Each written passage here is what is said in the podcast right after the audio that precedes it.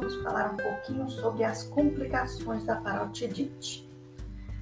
É, as complicações da, da, da cachumba, também chamada como papeira, elas são potencialmente sérias. Entretanto, são raras.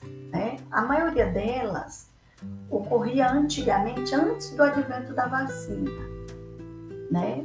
mas ainda podem ser encontradas nos adultos de hoje, principalmente quando este adulto é, não, não, não é, segue as recomendações adequadas ou não procura uma assistência médica diante dos primeiros sinais dessas complicações, certo? Agora, o fato das complicações poder ocorrer mesmo naqueles pacientes que não desenvolvem parotidite, né, é uma importante causa de atraso no diagnóstico correto da cachumba. É, a maioria dessas complicações, ela envolve inchaço em outra parte do corpo que não apenas as, o, o edema das glândulas salivares, certo? É, então, ela é uma, é uma complicação séria, porém rara. Nos adultos, essas complicações elas são mais comuns, certo? Pelo fato do indivíduo adulto não apresentar aqueles sintomas comuns que ocorrem na infância.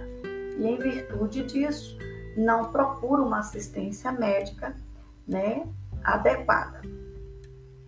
Ok? É, vamos lá. É, dentre essas complicações envolve aí a orquite, que é quando esse edema acontece aí o acometimento dos testículos pelo, pelo vírus. Né? É uma das mais comuns complicações da cachumba. Inclusive, existe aí alguns mitos populares a respeito disso. E geralmente as pessoas falam que é pelo fato do indivíduo não ter tido o repouso necessário, né? É uma complicação que ocorre em 40% dos homens que contraem a cachumba após o início da adolescência, né? É, as alterações de fertilidade ocorrem geralmente em torno de 13% e, portanto, ela é rara, né? A, a, a esterilidade, nesse caso, é rara, né? E normalmente o indivíduo apresenta febre alta, dor testicular, ou nos seios, edema, principalmente nessa bolsa escrotal, que é o que a gente está falando aqui. E o intervalo entre a parotidite e a orquite costuma ser em torno de 10 dias. Então, ela é ainda uma complicação da parotidite, certo? É, e quando na infância esse não é muito comum aparecimento desse evento. É mais quando o indivíduo tem a parotidite é, na fase adulta.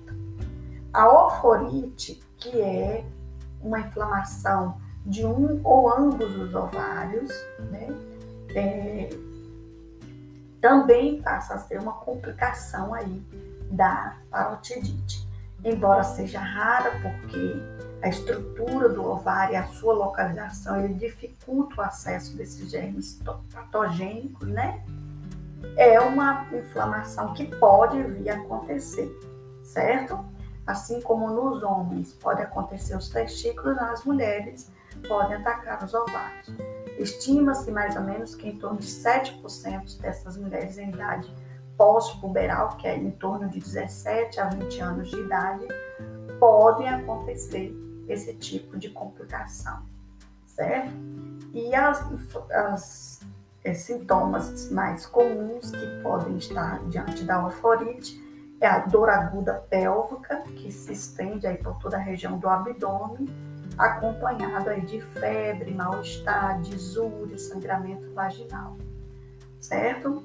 Embora esses sintomas não seja algo específico, né, pode se confundir com outras doenças, é, o diagnóstico da oforite por causa da parotidite ele se torna aí mais difícil, vamos assim dizer. Outra complicação muito comum é a meningite, É muito comum assim, que pode ser uma complicação. Embora todas essas complicações que a gente falou aqui, gente, ela possa ser rara, né? É, não é uma doença que tem curso maligno, muito pelo contrário, a evolução da parotidite é uma evolução benigna. E a maioria dessas complicações aqui a gente falou pode estar relacionada a, ao período que o indivíduo vem a ter a infecção, né? A meningite é, é outra complicação que ocorre em torno de 10% dos casos. Ela não é uma, embora, né, ao contrário da meningite bacteriana, que, que é uma que tem um prognóstico mais grave, no caso da parotidite, ela tem uma resolução espontânea, não deixa sequela do indivíduo, certo? É, a encefalite, que é a infecção no cérebro, torna-se aí, no, nesses casos, uma complicação rara, né?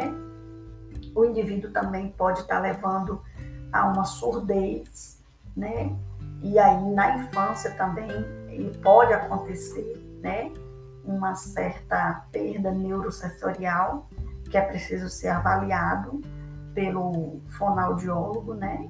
Porque essa perda ela pode ser temporária ou não, e é preciso que esteja atento e fazer esse acompanhamento, certo? Mas por que que acontece, né, o, o, o afeto, né, é, é, é, essas regiões nervosas, elas podem acontecer devido ao próprio tropismo do vírus pelo sistema nervoso central.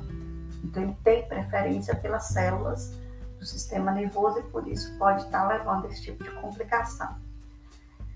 Outras complicações, né, embora rara, né, é, pode ser ah, o próprio desenvolvimento da encefalite, que nós falamos, que é uma das manifestações neurológicas graves e que pode levar a óbito, né, mas que não é uma coisa muito comum.